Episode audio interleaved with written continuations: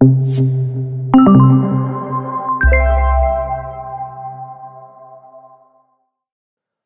bienvenidos a Librócoli Podcast. Mi nombre es Pablo Perdomo. Acá me encuentro junto a Pablo Laguardia. El día de hoy vamos a estar hablando de un libro interesante, denso, bastantes lecciones, pues todos los libros lo tienen. Sin embargo, no es una lectura tan ligera. Pero bueno, aquí mi compañero Pablo le fascina el libro y, fue una de sus, top recomendaciones, así que nos vamos a meter en él. El libro se llama Antifrágil eh, de Nicolás Taleb, el autor de La lógica del cisne negro por lo que yo creo que muchos han escuchado de ese libro y tal vez van a saltar luego a este porque pues es igual de bueno, pero no es una lectura ligera, tal, no, no, es que no me gustó el libro, pero a veces, ¿sabes qué me pasa Pablo? De que ha sido un día, tal vez un día largo en el trabajo y quiero leer tal vez algo, más leve. Algo más leve, algo que me cuesta, algo que me hable bonito. no es que habla feo, pero pero sí es algo que tengo que pues analizar, pensar bastante, pues que no es que sea algo malo. Tal vez solo hay que escoger el momento en el que te haces el clavado al libro. Totalmente, y me encanta esa analogía del clavado, porque es literalmente eso que el autor lo, nos invita a hacer. Es un libro súper denso, eh, particularmente pues me gustan bastante los libros densos, pero no es un libro para leer así cuando no tengas como que la, la cabeza más relax y, y que tengas ganas de leer algo un poco más complejo. Hablando un poquito de Taleb, yo creo que podemos hacer un paralelo de por qué estos libros de él son un poco más complejos. Taleb es eh, matemático, nació en el Líbano, tiene nacionalidad francesa eh, y pues sus papás eran médicos, uno de ellos pues estudiaba antropología inclusive. Eh, Taleb luego pues se mudó, se mudó a Nueva York, donde trabajó en la bolsa de valores y comenzó a meterse en el mundo financiero y se dio cuenta de un, muchísimas cosas que desde el punto de vista de él no hacían mucho sentido, como todo esto de las previsiones de qué va a pasar en los próximos años, de cómo esto va a funcionar eh, y cómo todas ellas o casi todas ellas fallaban. Y fue así donde nació el cisne negro, ¿verdad? Que son asuntos o eventos que no estamos esperando y que nos vienen a cambiar la vida, ¿verdad? Ese es uno de los ejemplos. Pero sí, Antifrágil es como si fuera una continuación de la lógica del cisne negro y creo que podemos comenzar, Pablo, ¿nos estás de acuerdo en el, en el título? ¿Y qué es antifragilidad? ¿Verdad? Esa es una palabra inclusive bastante difícil de pronunciar. Es más, es una palabra que no existe, creo. Es una palabra que no existe. Que es ajá, antifrágil y antifragilidad, podría ser. No, sí, sí. Bueno, sí. No sé, porque él inclusive él menciona en, en el libro que pues la palabra antifrágil no existe, por eso él ve en este contexto de lo que él habla, pues un buen momento para crearla. Sí. Y Cabal habla de estos, de estos tres términos, de lo que es frágil, lo que es antifrágil y de lo que es durable, si no estoy mal. Sí, es, es, y comienza el libro de esta forma, su primer capítulo justamente describiendo qué es esta palabra compleja de antifragilidad. ¿verdad? Y yo creo que la forma más fácil de, visualizarlo, y te quería preguntar para que pues las personas que nos ven y nos escuchan también eh, lo logren entender de forma más fácil, ¿qué es lo opuesto de lo frágil? Imagínate, por ejemplo, un vaso, una copa de vino, una taza que se quiebra. Esto es frágil, ¿sí? sí. ¿Cuál sería lo opuesto de lo frágil? Algo que no se quiebra y que tal vez eh, bueno, es porque tengo ahorita el ejemplo de esto, de algo que se vuelve más fuerte, algo que se vuelve más duradero, tal vez. Sí, en realidad, pues si vos agarras una taza, imagínate, tenemos una taza de café y la eh, soltas en el piso, muy probablemente esta, esta taza se va a despedazar, se va a quebrar, ¿sí? Lo que nos dice Taleb es, bueno, lo contrario, lo que estamos acostumbrados a ver como lo contrario en este caso es algo robusto, algo que no se quiebra, ¿sí? Entonces, por ejemplo, tenemos una taza de plástico o algún otro material un poco más fuerte, metal o algo por el estilo, esta taza la vamos a dejar caer desde la misma altura y no se va a quebrar. Sin embargo, y aquí es donde entra el tercer concepto del antifrágil. El antifrágil en realidad es algo que se beneficia de haberse caído, se hace más fuerte, no necesariamente simplemente es robusto. ¿sí? Y hay un ejemplo que, que Taleb pone en el libro que me parece bastante interesante, que es el mismo cuerpo humano, ¿sí? Cuando vos vas al gimnasio, ¿para qué vas al gimnasio? Hacer pesas, por ejemplo. Sí, ¿y, qué estás haciendo? Pues les, le estás dando pues tensión a tus músculos. Correcto. te estás tensando. Es un estrés para tu cuerpo. Es un estrés, correcto. Pero ¿qué hace tu cuerpo en contrapartida? ¿Se vuelve más frágil, más robusto? se vuelve más ágil, más fuerte. Más fuerte. Más... Eh, no sé si duradero, pero pues, pues sí, los músculos al final te protegen. Totalmente. Inclusive es ahí donde está el ejemplo máximo de la antifragilidad en nuestro cuerpo. Cuando vos le aplicas una tensión, un estrés al cuerpo, por ejemplo, al hacer pesas para los bíceps, por ejemplo, para las piernas, tus músculos crean una resistencia automática y se vuelven más grandes justamente para contrarrestar ese estrés que le estás provocando. No solamente son más robustos, sino que se vuelven mejores, se vuelven, se benefician de este caos o de esta crisis, de este desorden, que es justamente el subtítulo del libro, ¿verdad? Las cosas que se benefician del desorden. Y sabes, a mí, a mí me facilitó entender el concepto. Él lo explica con un monstruo de la mitología griega.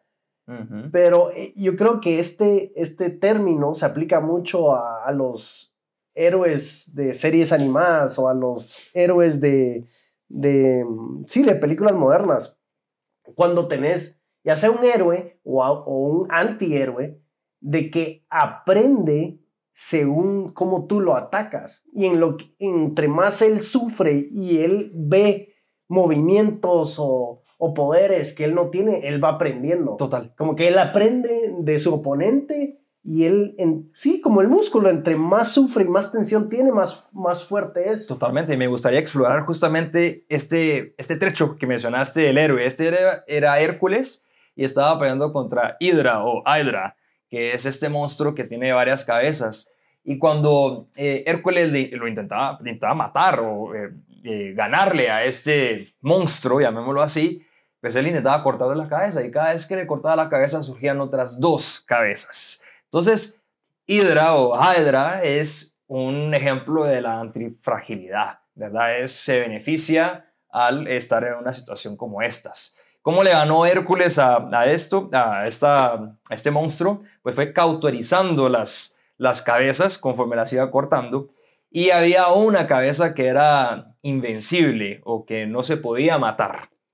Básicamente Hércules vino y le puso una piedra encima y ya el monstruo se quedó ahí pero es un ejemplo de, mitología que es justamente un ejemplo de la antifragilidad. Y, y, encontré, ¿sabes? Mucho, y yo creo que lo menciona esto, estos principios estoicos en el libro, de que, mira, te vuelves antifrágil cuando estás expuesto al desorden y a ciertos eventos. Y él lo dice claramente, hay eventos de que pues, no puedes controlar, que van a pasar. Sin embargo, tu, tu respuesta, tu acción a este evento, cómo, cómo le contestas a este evento, eso sí lo puedes controlar y eso es muy estoico, que pues el estoicismo te habla de que no puedes controlar tu, ambiente, el clima, la política, la economía, mm. pero cómo tú reaccionas a ella está totalmente bajo tu control.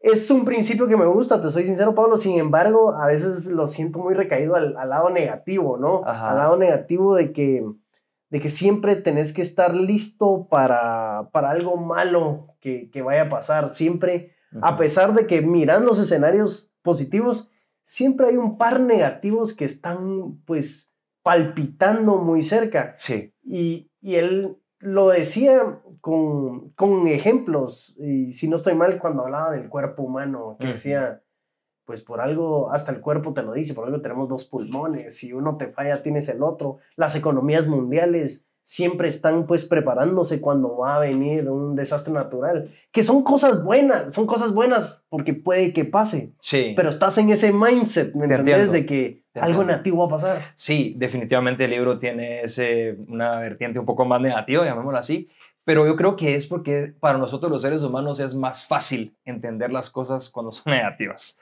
Existen eh, estos eventos que acabas de mencionar del lado positivo, pero cuando nos pasan no le damos la misma importancia, ¿verdad? es así como te ganaste la lotería, ok, pero ajá, es eso peor que se haya muerto algún familiar, por ejemplo. Es, es como que eh, creo que es una, una forma cognitiva que tenemos los seres humanos de de aprender más por las cosas negativas que nos pasan. Y no solo, no solo es no darle importancia, Bueno, puede ser que algunos en algunos momentos sí les da importancia, pero siento que no te das cuenta. Por ejemplo, a veces es difícil darte cuenta que estás pasando un buen día. Totalmente, es lo que acabo. Ajá, ah, es ajá, como que esa conciencia de darte cuenta que las cosas buenas están pasando. Ahora, hoy tuve una excelente reunión en el trabajo, me disfruté mi café. Ah, qué buen almuerzo, wow, qué buen día. O sea, son cosas que a veces no te das cuenta, pero cuando pasa algo malo, estás súper atento, súper alerta y es algo que tenés en la punta de la lengua. No, Pablo, ¿cómo estás? Fíjate que estoy pasando un mal día, oh, mira lo que me pasó. Correcto. Es así, es definitivamente, yo creo que es parte de nuestra visión como seres humanos, ¿no? Pero eh, rescatando un poquito más de, esta, analogía que estás haciendo con nuestras vidas personales, me gustaría resaltar un punto que me gustó mucho del libro, que es la posibilidad de aplicar sus conceptos en prácticamente todo lo que hacemos como seres humanos, a nivel individual, a nivel organizacional, a nivel economías globales, a nivel prácticamente de todo lo que hacemos, ¿no? Eh, lo hablamos ahora como a nivel individual, pero también las economías deben buscar una antifragilidad, justamente para, porque sabemos que la economía es cíclica, va a haber momentos buenos y momentos malos, ¿sí? Pero nuestras economías son frágiles y él lo explica eh, muy claramente con pues asuntos un poco más técnicos que no vamos a tratar en este podcast, pero eh, cómo hacer más antifrágiles nuestras economías, cómo hacer más antifrágiles nuestras ciudades, cómo hacer más antifrágiles nuestras organizaciones. Evidentemente existe un proceso de preparación, ¿sí? Pero va, yo creo que va un poco más allá. Va, y, el libro, no sé si estás de acuerdo conmigo, pero el libro es técnico, sin duda alguna, tiene gráficos, habla de matemática, habla de economía, macroeconomía, sin embargo resbala, y creo, me atrevo a decir, tal vez no resbala, sino que eh, lo usa de una forma casi que filosófica. ¿O no? ¿O no estás de acuerdo? Sí, sí, sí, estoy de acuerdo de que muchos sistemas o tal vez, bueno, mencionaste economías, hablamos de individuos, se benefician muchas veces de este, ah, no sé cómo se dice, de este randomness, de esta aleatoriedad, de este desorden, em, y que se necesitan, pero es raro, se necesitan, pero no los querés. Se necesitan, pero no los quieres tener. Y él habla de, de las economías, hablando de, de, los, de las crisis financieras, sobre qué hacen muchos de los gobiernos, salen a rescatar. Y él dice, pues no siempre es bueno. Esta, o sea, esta, este shock eh, puede ser beneficioso en cómo se van a levantar, en cómo van a crear nuevos sistemas para levantarse en este shock que les crea antifragilidad para tener durabilidad, valga la redundancia. Y sabes qué ejemplo es bien interesante en el libro cuando él habla de dos hermanos gemelos, de que tuvieron la misma educación, las mismas condiciones, eh, todo fue muy similar, pero uno se metió a la banca, uno se volvió banquero y el otro se volvió taxista. Y entonces él dice, claro, ellos tienen, desarrollaron habilidades diferentes, sin embargo, el banquero está en un sistema más complejo participando y el taxista está en un sistema diferente, un poco más sencillo, eh, pues colaborando. Y él dice, mira, quien, según el autor, quien tiene más probabilidades de, no sé si de perder su trabajo, pero de que le pasen pues, de sufrir más. De sufrir más. O de ser impactado de forma un poco más fuerte, ¿no? O sí, correcto, es el banquero, dice Sin duda. Este es un sistema pues muy complejo de que el quedarse sin, sin trabajo puede ser una decisión unilateral de que el banco le diga, mira, muchas gracias, prescindimos de tus servicios. Y, y eso es algo que no puede controlar muy bien. Ahora, se queda sin trabajo, pues queda la, pues, el caos, ¿no? Tengo que ir a buscar, qué edad tengo y demás. Y cuando él dice el taxista, el taxista es dueño de su tiempo, él sabe que la demanda nunca va a parar, eh, él tiene como que más campo de juego. Y es ahí cuando él habla un poco de las, de las opciones, ¿no? Como que tenés que tener opciones que no sean tan costosas. Sí, totalmente. Y eh, el tema de las opciones, pues lo relata él en buena parte del libro. La primera parte es prácticamente sobre esto, ¿verdad? cómo el tener opciones te hace más antifrágil, ¿verdad? Entonces, eh, y, esto pues nos invita a pensar de una forma un poco más amplia desde mi punto de vista, eh, ver nuestro trabajo, nuestras actividades, nuestra forma de pensar un poco más amplia y consecuentemente pues tener más opciones, más alternativas eh, para que estos eventos negativos no nos afecten de una forma tan pues fuerte, ¿verdad? En nuestras vidas, nuestras economías, nuestros países, nuestras organizaciones. Pero eh, el autor también hace una referencia y critica mucho, eh, no sé si lo recordás, autores un poco más tradicionales, ¿verdad? Eh, que se enfocan en hacer previsiones, ¿verdad? Principalmente lo enfocan en la parte de las economías y el mundo financiero, que como ustedes saben, pues usamos y los, las personas que invierten en, en en empresas o invierten en determinados otros proyectos, usan mucho las previsiones para ver por dónde caminan sus inversiones. ¿Vos qué crees sobre las previsiones? ¿Normalmente usas las previsiones para tomar decisiones o dejas que este azar, este desorden, te ayude a tomar las decisiones? Pues las debería utilizar más, te soy sincero. Yo creo que soy una persona bien. que no sé si es bueno o malo, pero soy muy intuitivo. Eh, soy muy intuitivo, eh, claro, al final pues lo pongo en papel y yo veo si una decisión va a ser buena o mala. Pero antes de poner en papel, como que yo creo que ya tengo la respuesta. Y hay muchas cosas que se pueden leer que no están en papel. Por ejemplo, cuando empezás una relación laboral o cuando Sí, cuando te unís con un colega y son socios en una empresa. Sí, en papel se puede ver el dinero que va a poner cada uno y las obligaciones de cada uno. Sin embargo, hay muchas cosas que no están en papel que puedes leer, como la confianza de la persona, cómo, cómo habla, cómo se rodea, las personas que tienen a su, a su alrededor, cómo él trata a ciertas personas, como que son cosas de que empíricamente no las puedo probar, pero ya las entiendo, las leo, las siento. Y tomas una decisión usando esta, esta intuición, de cierta forma. Sí, sí. Pero eso, de cierta forma, según lo que nos dice Taleb en el libro, te hace más antifrágil que una persona que simplemente toma decisiones viendo lo que está escrito en una previsión. Entonces, él critica mucho estas previsiones justamente por eso, porque eh, deja de lado otra serie de aspectos que tienen un impacto. Inclusive, el simple hecho de que la previsión exista ya puede cambiar el resultado de esa previsión. Entonces, por eso les digo que es, llega a ser un tanto filosófico, pero eh, en, el, en, el, libro, pues él da varios ejemplos. Y me gustaría, eh, considerando esta densidad de la que estamos hablando y también para no aburrir a nuestra audiencia, hablar un poquito de el libro en sí. Eh, ¿Por qué está estructurado de esta forma? Comentarte, por ejemplo, que he visto algunos reviews del libro y critican la forma en que está estructurado, porque es difícil de leer, de seguir un orden. Vos que has leído bastante, pues evidentemente estamos en un podcast que habla de libros.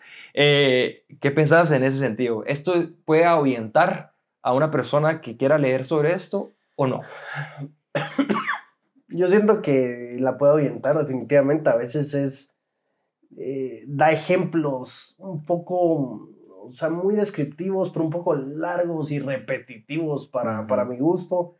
Em, entonces puede ser que me pierda sin embargo, en el libro hay lecciones, no sé si lecciones, pero tal vez contemplaciones de que sí me dejaron pensando, sí me dejan pensando después de leerlo. Entonces, a veces siento que la densidad, lo grande que es, lo complejo, es como que la multa a pagar.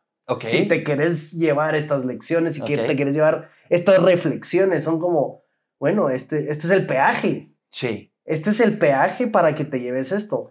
Y, por ejemplo, algo, una de las reflexiones que me quedé yo pensando bastante tiempo, él, él, habla de la antifragilidad en las ideas y en el arte. Sí, es verdad. Y yo digo como que, y, y eso pues, es espectacular, como decís, bueno, ¿cómo una idea puede ser antifrágil?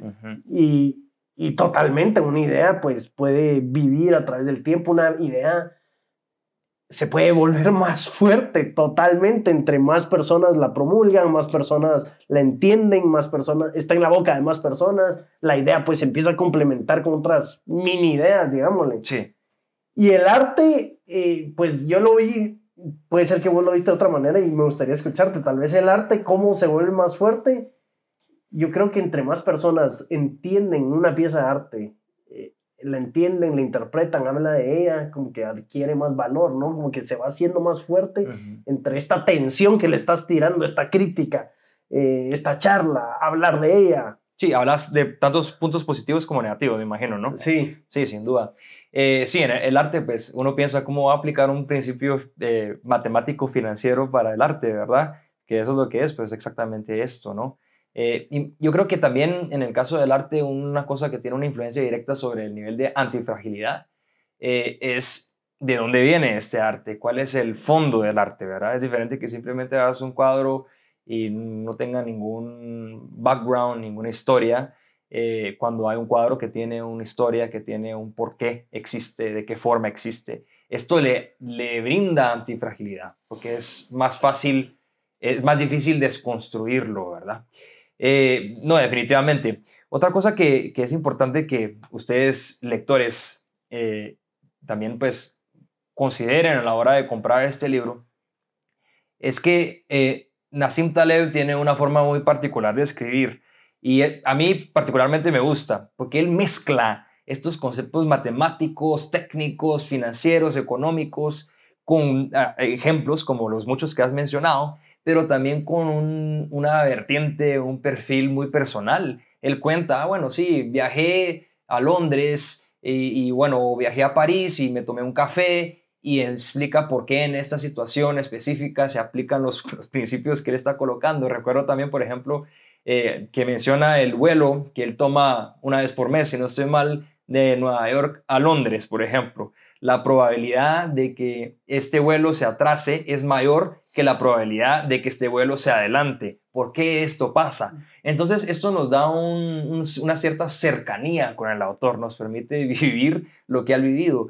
Eh, otra cosa que me llama la atención es, eh, una de las críticas que le hicieron al libro es, bueno, pero es muy difícil de leer, cómo no tiene una estructura a pesar de tener un índice.